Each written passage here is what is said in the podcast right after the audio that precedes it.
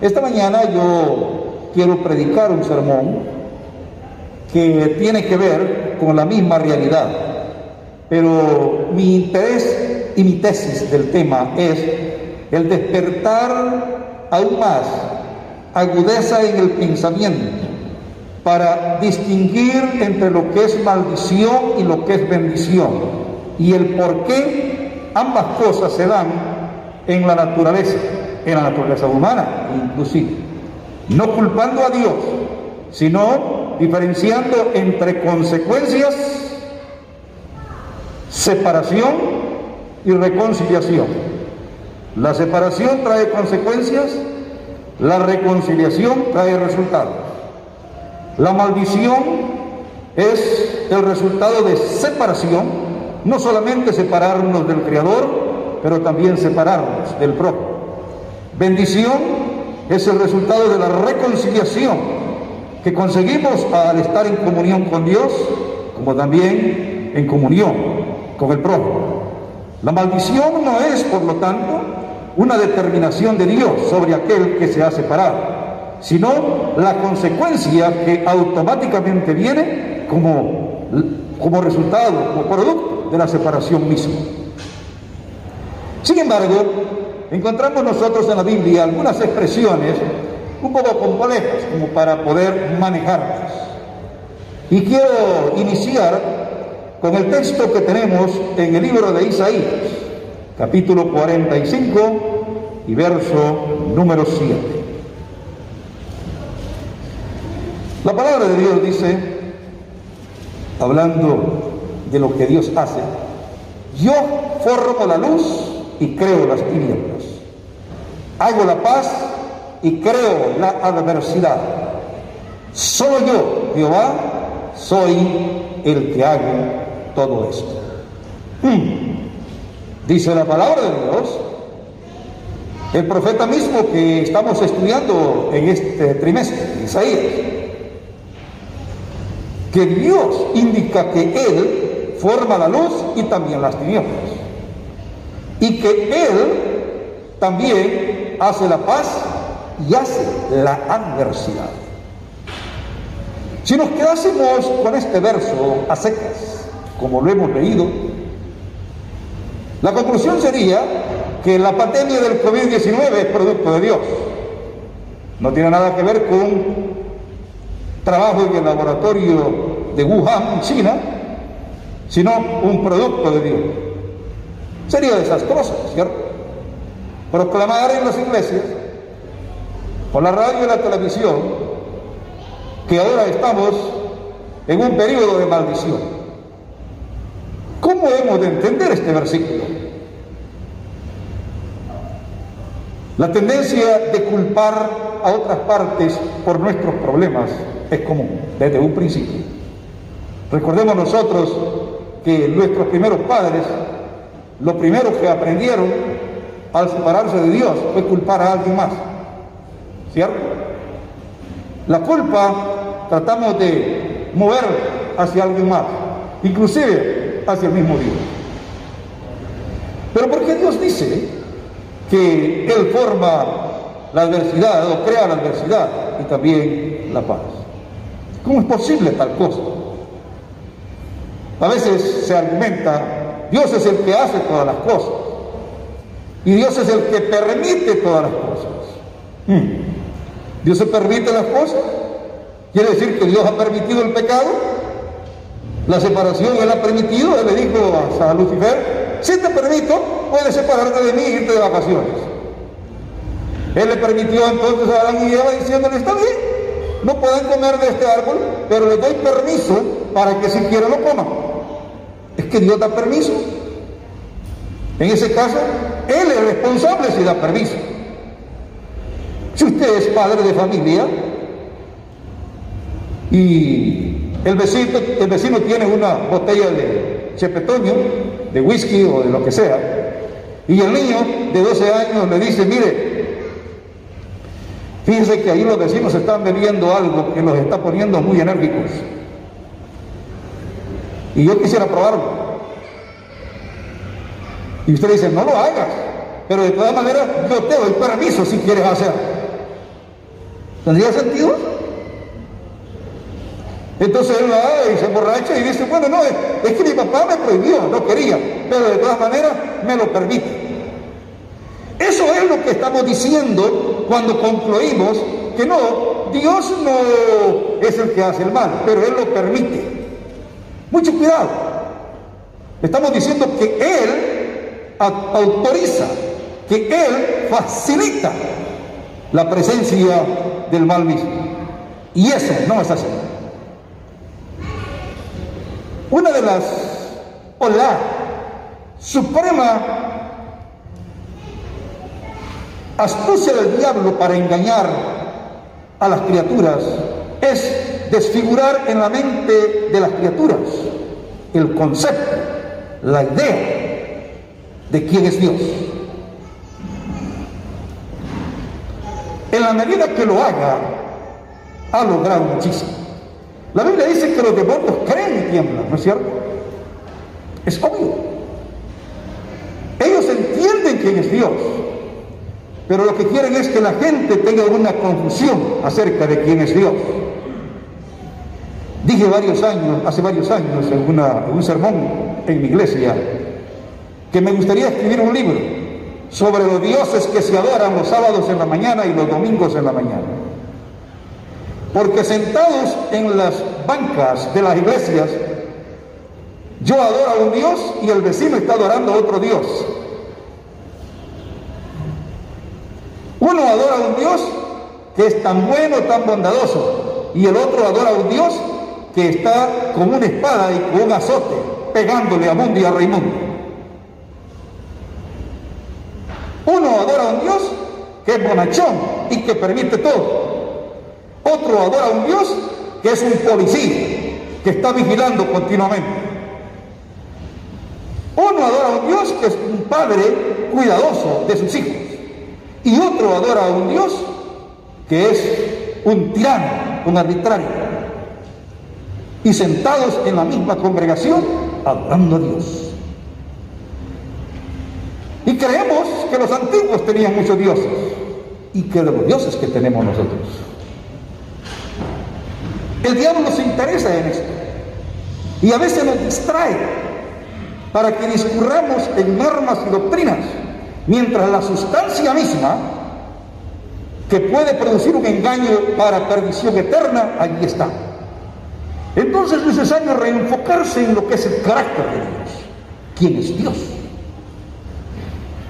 Y en situaciones adversas, como un terremoto, una pandemia, crisis financiera,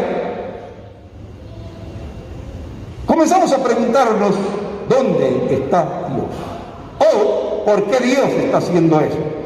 Y comenzamos a explicar después de esa pregunta. Está ocurriendo porque la persona es mala y Dios nos está castigando. Claro, eso lo traemos desde un principio. Si cuando éramos niños la mamá decía, pórtate bien, si no, papá Dios te va a castigar. Entonces con esa mentalidad se creó esa imagen de ese Dios. Tengamos mucho cuidado. Dios es el creador, el ser absoluto. Él es el sumo bien. Está más allá del tiempo más allá del espacio. Voy a repetir esto. Esto es demasiado complejo, pero lo voy a repetir para que usted lo reflexione. Dios está más allá del tiempo y más allá del espacio. En otras palabras, usted y yo vivimos en el espacio, pero Dios no vive en el espacio, Él creó el espacio. Usted y yo vivimos en el tiempo, Él no. Él está fuera del tiempo, está en la eternidad.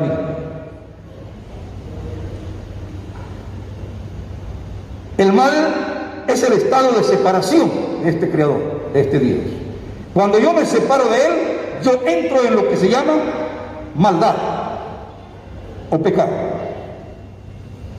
Y una vez en este estado, separado de Él, por mí mismo yo no puedo volver a Dios. No puedo. Estoy en un estado de maldad. Y lo que haga aquí es maldad. Ahora, cuando Dios, el Creador que está aquí, mira a la criatura separada y la describe, no es que Dios esté deseando la maldad o la ruina para esa persona, para esa criatura, sino que la está describiendo. Describe su situación. Voy a poner un ejemplo. Digamos que un padre ama tanto a su hijo, pero su hijo se ha desviado y anda en drogas. Y el padre dice, mi hijo es un drogadicto. Y como drogadicto tendrá una vida horrible, penosa. El padre no está deseando que su hijo tenga una vida horrible, penosa. Está describiendo el curso de acción que continúa por vivir en un estado separado de sus principios que Él es Dios. No es que está deseando. Cuando la Biblia habla que la maldición viene y las maldiciones que se registran en el Deuteronomio, capítulo 27, versos del 15 en adelante, una lista de maldiciones, no quiere decir que Dios está deseando la maldición. Dios no maldice a nadie. Maldición es la declaración acerca del estado de una persona, una cosa o una situación que está separada de Dios. Voy a repetir.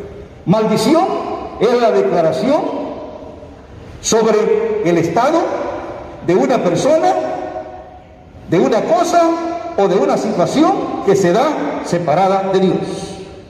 Repito, maldición es la declaración del estado, sobre el estado de una persona, cosa o situación que está separada de Dios.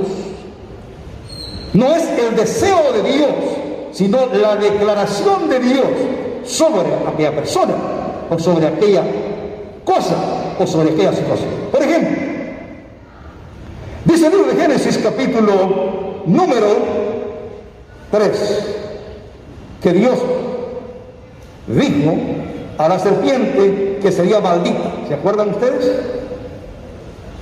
La serpiente sería maldita. Ahora, ¿estaba deseando Dios que la criatura, lo que Él creó, tuviera mal? No. Dios está describiendo lo que le seguirá a la serpiente. Génesis capítulo 3, verso 14. Y Jehová dijo a la serpiente, por cuanto esto hiciste, maldita serás entre todas las bestias. Note usted, por cuanto esto hiciste. no porque Él lo desea, sino por cuanto esto hiciste. ¿Estamos? El resultado de la maldición, el resultado de aquella separación es maldición. No porque Dios lo quiere, sino porque la serpiente misma hizo algo y eso le trajo su consecuencia. En el verso 17 dice ahí al hombre, por cuanto obedeciste a la voz de la mujer y comiste del árbol de que te mandé diciendo no comerá de él, ¿quién será maldito ahí? Maldita será qué cosa? La tierra. ¿Qué tiene que ver la tierra? ¿Por qué la tierra será maldita? ¿Qué tiene que ver la tierra con lo que Adán hizo? Porque será maldita. Pues así, cuando Adán está en comunión con Dios. Dios con toda su energía está presente, conectado con Adán. Y la energía de Dios afecta el entorno de la creación o de Adán. Pero una vez que para bendición de Adán, por la gracia de Dios, Dios se va a retirar para que Adán, el pecador, pueda sobrevivir, porque si está cerca de Adán, muere. La Biblia dice que todo pecador no puede ver a Dios. Si lo mira, morirá. Si Adán, si, Adán está cerca de Dios, moriría, porque es pecador. Ahora Dios tiene que retirarse un poco. A retirarse en su gracia, la Biblia lo describe como sacar a Adán de bebé. Entonces, a retirarse, el entorno de Adán va a afectar. el ambiente es afectado. Esa energía que vigorizaba la tierra, que nutría la tierra, no está más allí. Y de esa manera comienza un proceso degenerativo descrito en la Biblia como maldición. Maldita será la tierra. No es el deseo de Dios que venga mal sobre la tierra, pero Dios tampoco puede negar la realidad que una vez que la criatura está separada de Dios, no solamente cosechará resultados nefastos, pero también su entorno será afectado. La maldición es justamente esa descripción, ese resultado de la separación que la criatura hace de Dios. Muy bien. Es importante que entendamos este punto de la maldición. Ahora, ¿cómo es que Dios dice entonces en Isaías que Él forma, que Él crea la paz y la adversidad?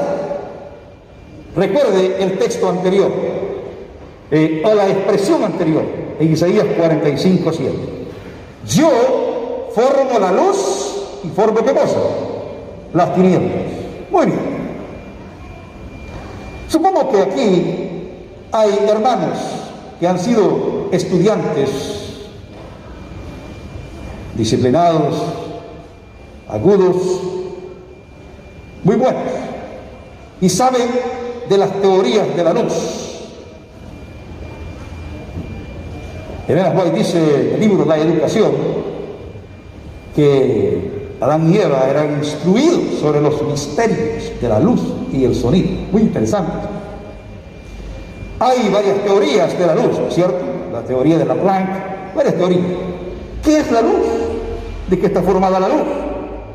Se ha dicho que la luz son fotones o son especies de sustancias físicas que viajan a enorme velocidad. Pero sabemos nosotros que la luz es energía. Donde hay luz, hay energía, hay calor. El sol proviene de la luz del sol y a medida que estamos cerca del sol, el calor es más intenso. La luz es un sinónimo, por lo tanto, de energía, en este caso. Ahora, ¿qué pasa cuando no tenemos la luz? ¿Qué hay cuando no tenemos la luz? Tinieblas. ¿Qué son las tinieblas? Yo no he escuchado ninguna teoría de alguien que esté estudiando las tinieblas. ¿Por qué? Porque las tinieblas no es una sustancia, no es una energía, es la ausencia de la energía, es la ausencia de la luz. Dios dice que Él hace, forma la luz y forma las tinieblas. No es que agregó sustancia a las tinieblas, es que Él está diciendo que su presencia es sinónimo de luz, pero su ausencia es sinónimo de tinieblas. De la misma manera Él compara el asunto entre el bien y el mal. Y Él dice que Él crea el bien en la paz y la adversidad. La paz, el término paz, no es necesariamente lo contrario a violencia. La palabra paz significa reconciliación o reconexión. Ustedes saben eso. Eso es lo que significa la palabra paz. Él es el que fabrica, que facilita la reconexión, la reconciliación. Pero cuando no hay reconciliación, entonces hay separación. Y la separación es sinónimo de adversidad o maldición. Cuando Él dice que Él crea la luz y las tinieblas, Él dice que Él es la luz. En otras palabras, las tinieblas está asociado con Él en el sentido de que el ser que voluntariamente decide no estar en la luz, estará en las tinieblas. Pero las tinieblas no podrían existir si no existe qué cosa? La luz. Lo mismo la adversidad. No existe un estado de separación si antes no existiera un estado de qué? De comunión. En la Biblia no creemos que el bien viene del mal, sino más bien que el mal es una reacción hacia el bien. Los griegos creían que el bien surgía juntamente con el mal. Y algunos hasta llegaron a creer que el mal era primero y después el bien. Como que el bien era el estado de superación del individuo. Eso es parecido al evolucionismo y al humanismo de nuestra época. Y muchos religiosos actualmente les gusta esa idea, porque es el endiosamiento del ser humano, que a medida que la persona se va superando, va alcanzando el sumo bien. Pues no es así el cristianismo. El cristianismo de enseñanza es a la inversa. El bien es lo primero. Luego viene el estado de ruina por haberse separado. En este caso es que Dios crea, forma la luz y las tinieblas y crea la paz y la adversidad. Porque la adversidad es la reacción desfavorable a la paz, a la reconciliación. Es la decisión de la persona de seguir un curso adverso, un curso contrario al que Dios le ha señalado. Muy bien, hermanos, antes de ponerme a bajar en la curva de mi sermón, voy a subir un poco más. Nosotros hablamos mucho del conflicto de los siglos o el conflicto de las ciudades o el conflicto entre el bien y el mal. Hemos de tener mucho cuidado cuando hablamos de este conflicto. A veces nos ponemos en una ideología de religión artística, en la que nos imaginamos a Dios como Rambo peleando y a Satanás como un cruel enemigo que va a ser destruido por Dios. Y transportamos las imágenes de lucha, de batalla, de guerra, de conflictos que tenemos los seres humanos al cielo. Y nos imaginamos que esa batalla en el cielo es parecida a la que nosotros miramos en la tierra. Mucho cuidado, eso no es así. Comencemos por poner las cosas claras. Dios es el creador. El creador no puede pelear con la criatura. La criatura no puede decirle nada a Dios. No importa sea ángel o sea un ser humano.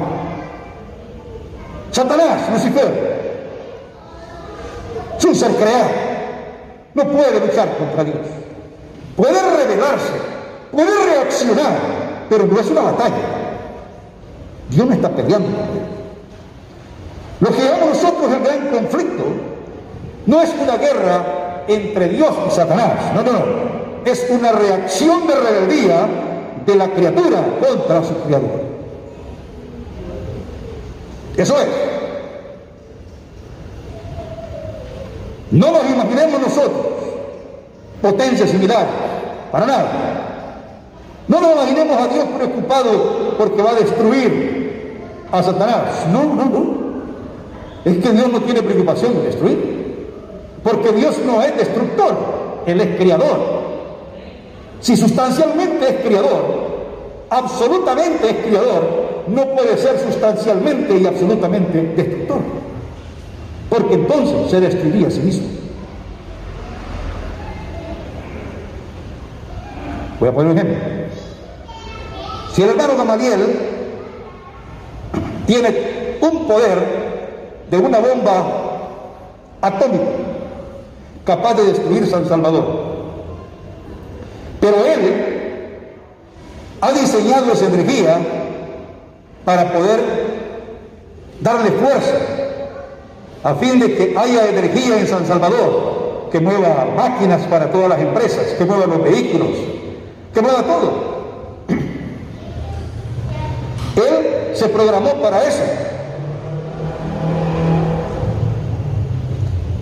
En el momento que él se programe para ser destructor, ¿seguirá siendo el mismo Gamaliel para dar energía? No, se destruye a sí mismo. ¿Se da cuenta? Dios no puede ser, en términos absolutos, creador y destructor. Él es creador. La destrucción es la ausencia de su poder. Por eso él dijo, maldita sea la tierra. Porque una vez que él no estaba por causa de la gracia suya para que Adán siguiera viviendo, la tierra estaría en un proceso degenerativo y sufriría terribles consecuencias. Dios, por lo tanto, es el creador, el reconciliador, el benefactor y no puede ser el destructor. No importa cuánto nosotros nos pongamos esa idea, Y mucho cuidado, hermanos, cuando alguien quiera meterle una idea a esa. Es una idea diabólica. Es una idea satánica. Tratando de destruir el carácter de Dios que está en su mente. La idea para que usted siga un camino torcido. Dios es un Dios de bendiciones. La Biblia dice claramente en el libro de Deuteronomio, capítulo 28, que hay bendiciones para aquellos que siguen ese estado de conexión con Dios. Dios mismo dice claramente en el libro de Deuteronomio, me parece que es capítulo 11, versos 26 al 28, déjeme confirmar, que Dios, habiendo dado el libre albedrío a todos nosotros, pone delante de nosotros la bendición y la maldición. Oiga lo que dice. Mirad, yo pongo hoy delante de vosotros la bendición y la maldición. La bendición si obedecéis los mandamientos de Jehová vuestro Dios, que yo os. Y la maldición si no obedecéis los mandamientos de Jehová vuestro Dios y os apartáis del camino que yo os ordeno hoy para ir tras dioses ajenos que no habéis conocido. Muy sencillo. Dios dice que pone delante de nosotros la bendición y la maldición. Pero aquí está la pregunta. Pastor Benítez, ¿pero por qué no tenemos entonces la bendición si nosotros guardamos los mandamientos? Oh, el problema, hermanos, no hay ningún ser humano que guarde los mandamientos. Usted sabe, a veces los predicadores nos engañan a nosotros y nos dicen algo para motivarnos, pero la realidad es así. Ningún ser humano guarda los mandamientos. La Biblia dice en el libro de Isaías, y lo repite el romano, que somos una podrida que ya, ¿desde dónde? Desde aquí hasta la plata del pie. No hay nadie, ni lo habrá. Sí, habrá personas con la ilusión de hacerlo. Si hubiera personas que guardaran los mandamientos de Dios, como Dios lo manda, Jesús no sería necesario. ¿Estamos claros? Entonces, vivimos en un estado, siempre en esta tierra, en un estado de separación de Dios, y la maldición siempre va a tener que alcanzarnos.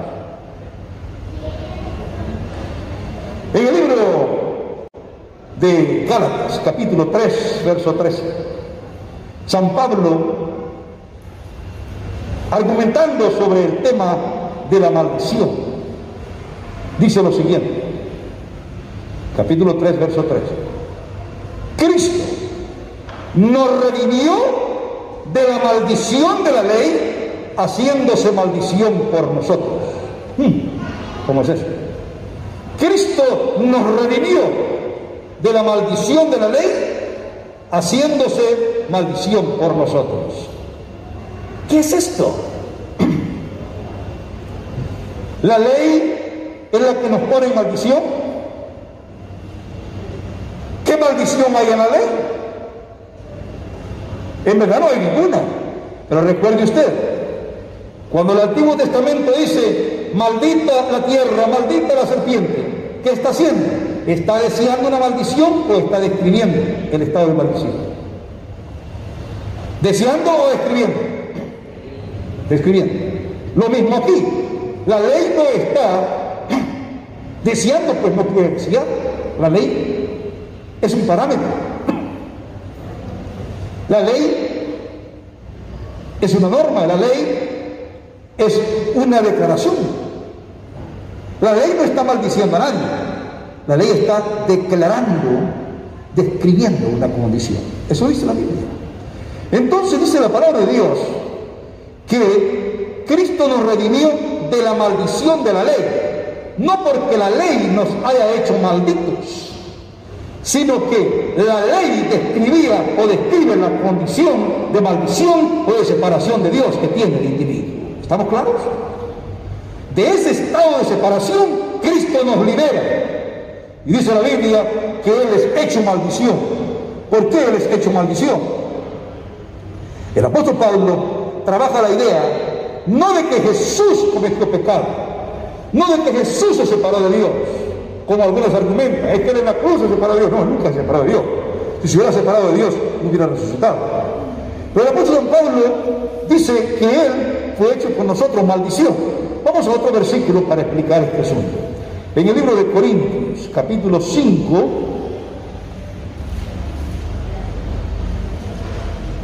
parece que es primera de Corintios, capítulo 5, verso 21. Déjenme estar seguro. Esta, esta cuando uno está respirando, hace que los lentes se pongan oscuros. Es segunda de Corintios, capítulo 5, verso 21.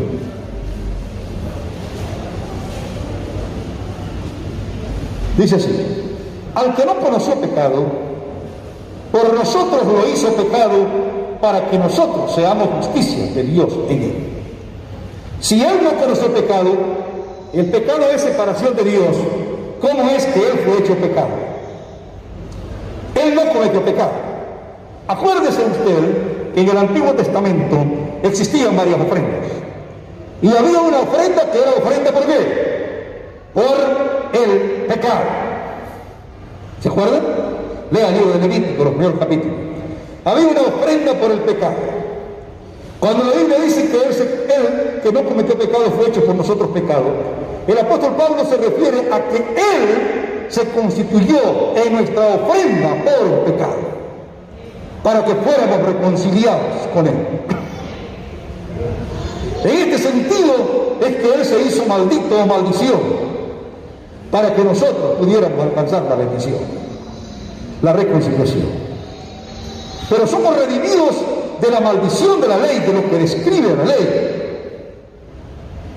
Ahora, alguien dirá, pero ¿por qué tenemos enfermedades y problemas hoy? ¿Por qué tantas cosas? No olvidemos, hermanos, el objetivo de Dios no es hacer reparaciones, sino hacer una restauración total. Nosotros estamos enfocados en lo físico nada más, pero Dios en lo espiritual. Le quiero hacer una pregunta a usted. Piense, piense reflexivamente para responderme. ¿Usted se acuerda de los dos hermanos, Jacobo y Juan? Hijos de Zebedeo, que le pidieron a Jesús estar uno a la derecha y otro a la izquierda cuando Jesús estuviera en el reino. Jesús les prometió que sí, si ellos bebían la copa que había de beber. Ahora, Jacobo fue el primer discípulo apóstol en ser martirizado o sacrificado. ¿Usted sabía eso? Joven, quizás unos 20 años. Juan, sin embargo, fue el último en morir.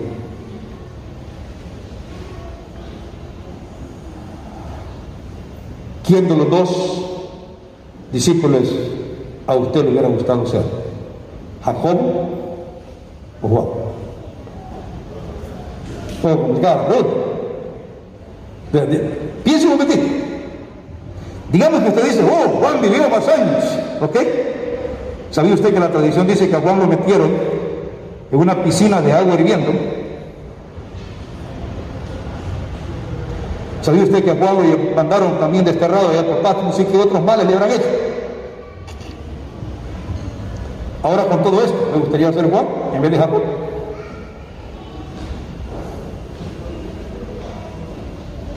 Siempre fue sacrificado, nada más que el tiempo se alargó.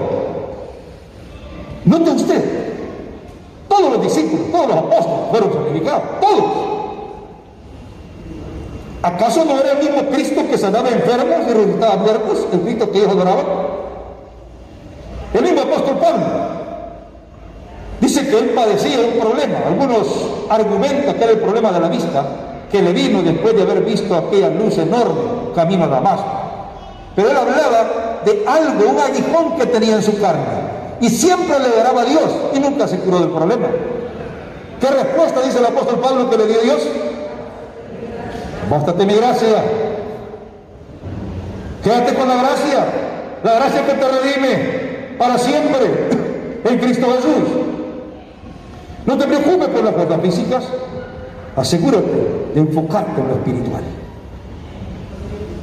Mira esa bendición, la reconciliación con Dios. Esa es la bendición. No te concentres en la maldición, sino en la bendición. Cuando nos concentramos en la carne, nos concentramos en la maldición. Pero si nos concentramos en el Espíritu, nos concentramos en la bendición.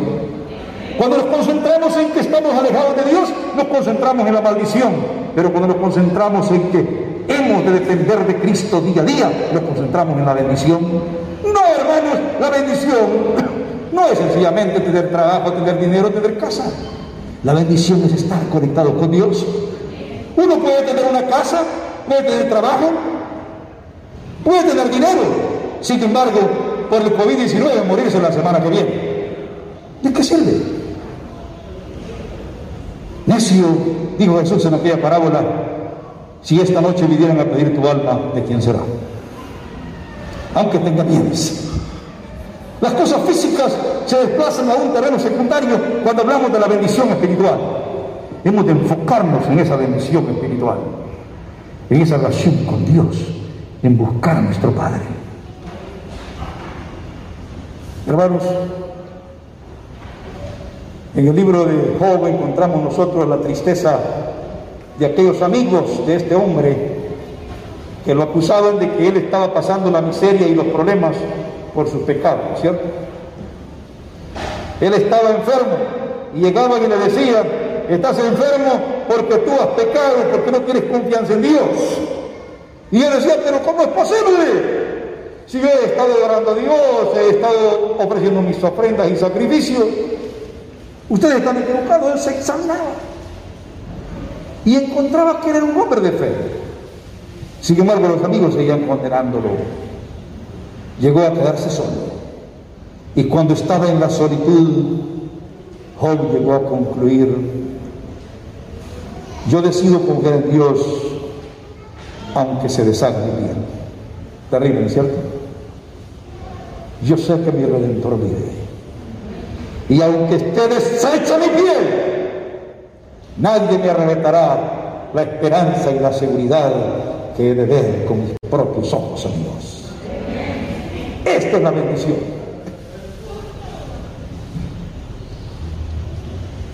No eran las riquezas que él tenía, ni siquiera la familia.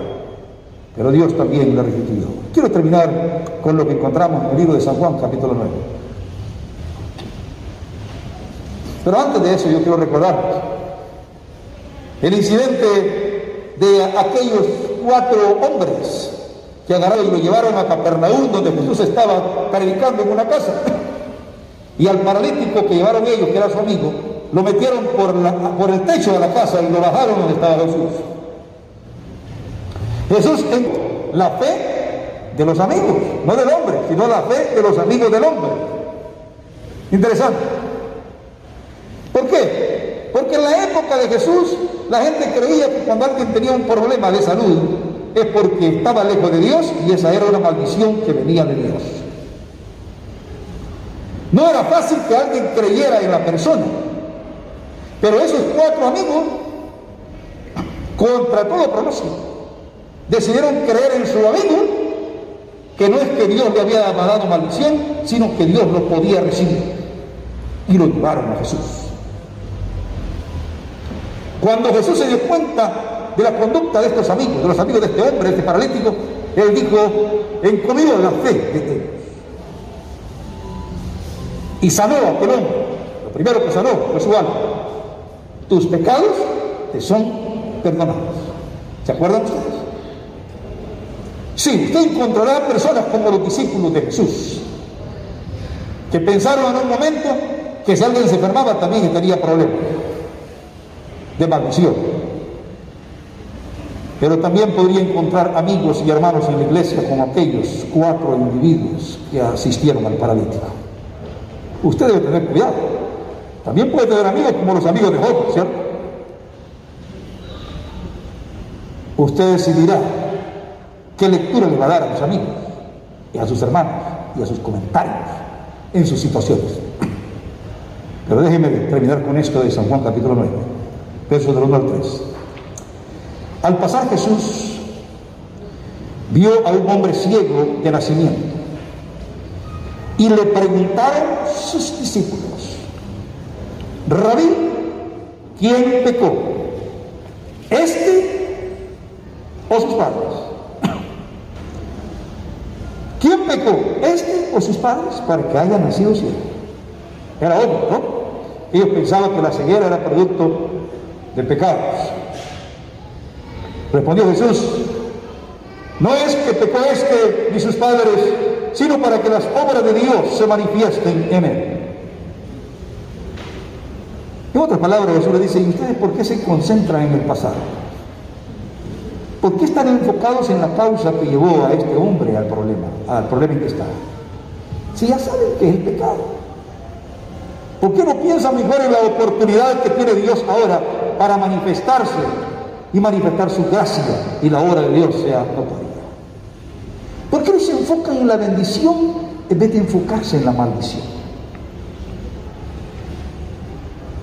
Yo lo desafío, hermanos, en esta mañana en medio de la crisis suyas propias o las de otras personas, no se enfoque en la maldición. Enfóquese en la bendición. No olvide que vivimos en un estado de maldición y que Dios está más interesado en nuestro saneamiento espiritual que en lo físico. Porque Él puede hacer otro cuerpo, pero no puede hacer otra fe para usted. ¿Sabía usted eso? Él primero va a proteger la fe y después lo demás. La fe y después lo demás. Que podamos movernos nosotros a esa faceta espiritual y estar siempre dependiendo de Dios. Vivimos en un estado de miedo, en una situación de terror por lo que está pasando. Yo he perdido amigos muy queridos. Me duele en el alma. La semana pasada perdí un amigo muy, muy querido.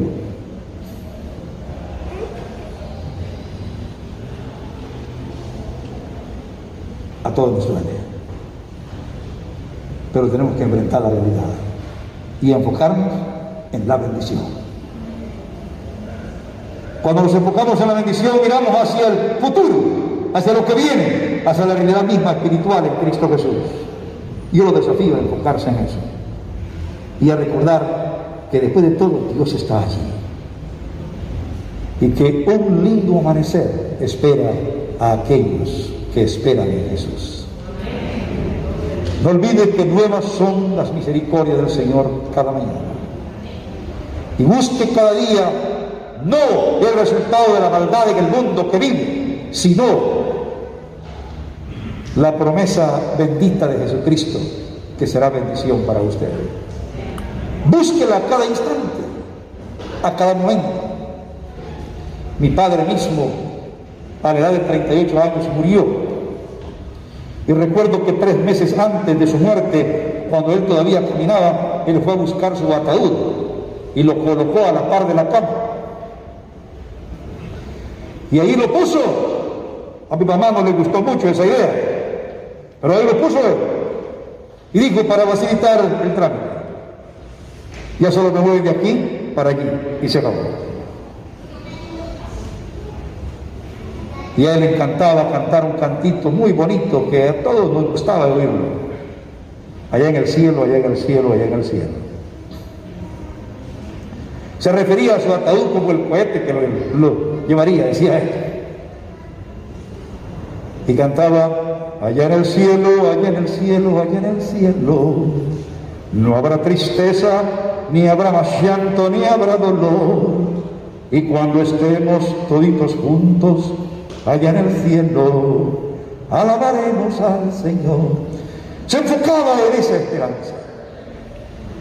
Y me dijo a mí que tenía ocho años, usted me ha cuidado bastante ya. El día que me muera, no se desvele. Habrá gente que vendrán, unos llorarán y estarán cantando y predicando a mí. Pero usted vaya a dormir esa noche, que llegó el tiempo de su descanso. Honestamente, yo así lo hice. Yo ni supe qué pasó en la relación de mi padre.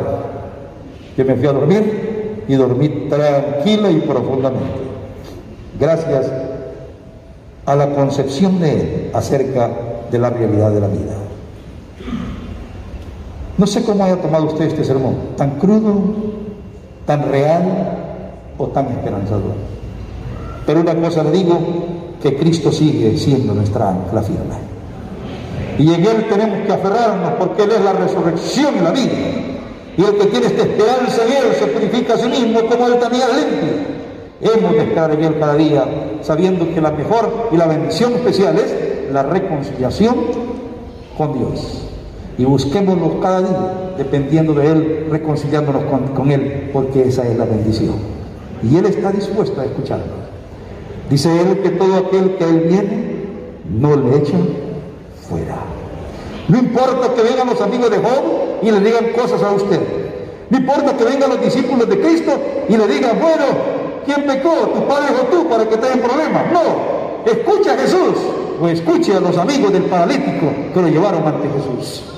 Y de seguro que tendrá paz y bendición. Dios le bendiga.